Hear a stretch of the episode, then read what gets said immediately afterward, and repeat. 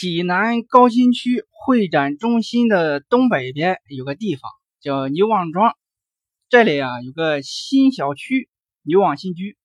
嚯，这小区高楼大厦，崭新阔气。其实这是近些年刚刚完成了旧村改造。牛王庄原来不这样，原来是一个比较古老的村庄，至少是明朝年间就有了。那位说。你怎么知道明朝就有了，就不许唐朝就有啊？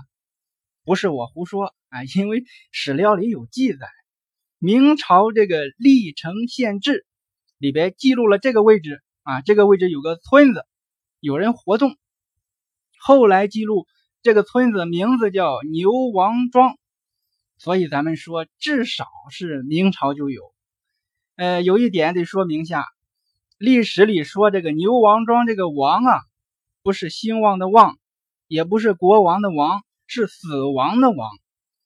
那么以前为什么叫牛王庄呢？话说从头皆有来由，这里边有个故事。以前牛王庄北边这块有片水湾，水湾边上长满了芦苇，呵，漂亮。传说每年夏天、秋天，一到半夜。尤其是月亮最圆的时候，有一头金牛啊来这喝水，喝完水呀洗洗澡，然后就飞走了。老人说呀，这头金牛是神牛，看中了这个地方，因为这个地方风景美，隐蔽性也好。有这么一年，牛王庄来了一对青年男女，这对青年是私奔出来的，两个人私定了终身。但是家里父母不同意，哎，就从河北老家一路私奔到了山东济南，离家也挺远了，也不能一直在外边跑。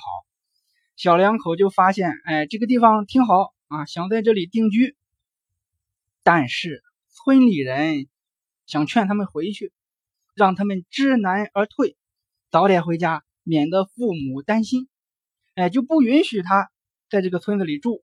可是这俩人很固执，村里不让住，那我就在村外住。他们就在北边水湾这自己盖了两间茅草屋，哎，在这住下。这一住就是几十年，小两口也变成了老两口。可惜呀，俩人一辈子没孩子，倒是养了一头黄牛，起名叫小黄。养个牛啊，既能帮忙种地，又算是个陪伴。要说这两口子对这牛可太好了，就跟对孩子一样。冬天怕冻着，夏天怕热着。呵，有时候老头啊让牛在地里休息啊，自己去拉犁。老头实在干不动了，才让黄牛来干。这个牛毕竟活不过人啊。这个牛活到了三十岁，这一天黄牛老了，眼看快不行了，老两口在旁边哭啊，哭的这个伤心啊。突然，这个牛竟然流泪，并且啊，这个嘴一张一合，还有声音。仔细一听，还是人声。没想到它竟然是这样的牛。黄牛说：“感谢你们对我这么好，我死后把我的牛角埋到东墙下，半个月浇一次水，明年秋天就会发芽、开花、结果。”会长出一个瓜，结瓜后的第四十九天晚上月圆的时候啊，摘下瓜去水边的芦苇丛里等着，等金牛来喝水的时候，用这个瓜去打金牛，只要瓜碰着金牛，牛就听您老使唤了。那是一头野生的七彩金牛，我观察了三十年，才找到了制服它的办法，算我报答你们了。说完，黄牛就闭上了眼。老两口就依照黄牛说的做。嘿，第二年秋天，东墙下果然结了个瓜，这个瓜也越长越大。尤其快到四十九天的时候，呵，更加黄澄澄、金灿灿，透着一股子灵气。也巧啊，黄牛临死前说的话，不只是老两口听到了。刚好有个小地痞、小流氓路过，他本来想去讹老两口点钱花，走近的时候，哎，听到了哭声，这不定发生了什么事情。他就趴墙头上偷瞧，正好听到黄牛那番话。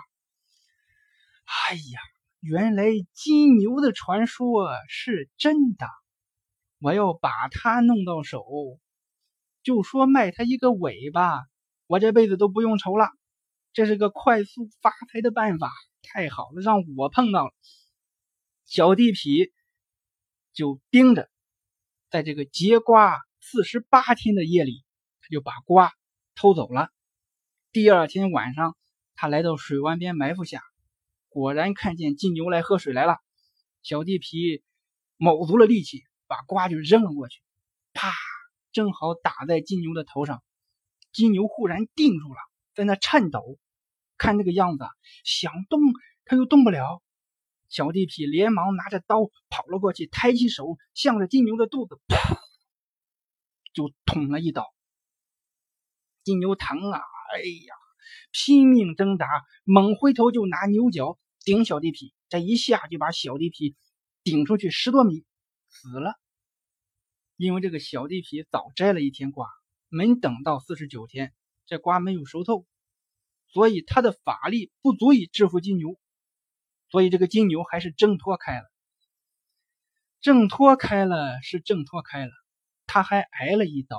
又费了这么多力气，就倒在水湾里死了。村里人知道这个事情，大伙一合计啊，既然这神牛死在咱们这了，咱们得纪念他，就把村庄改名为牛王庄。建国后，整理户籍，挨个村民都往上报啊。官员一看牛王庄，哎，多不吉利，啊，改成牛旺庄。从那以后。才有了牛旺庄这个名。现在你看，牛旺小区正门这迎面有一个大雕塑，是一头牛气冲天的大金牛，这也是纪念那头传说中的金牛。这个传说一直没有断。无论何时何地，济南人对历史都是这么执着。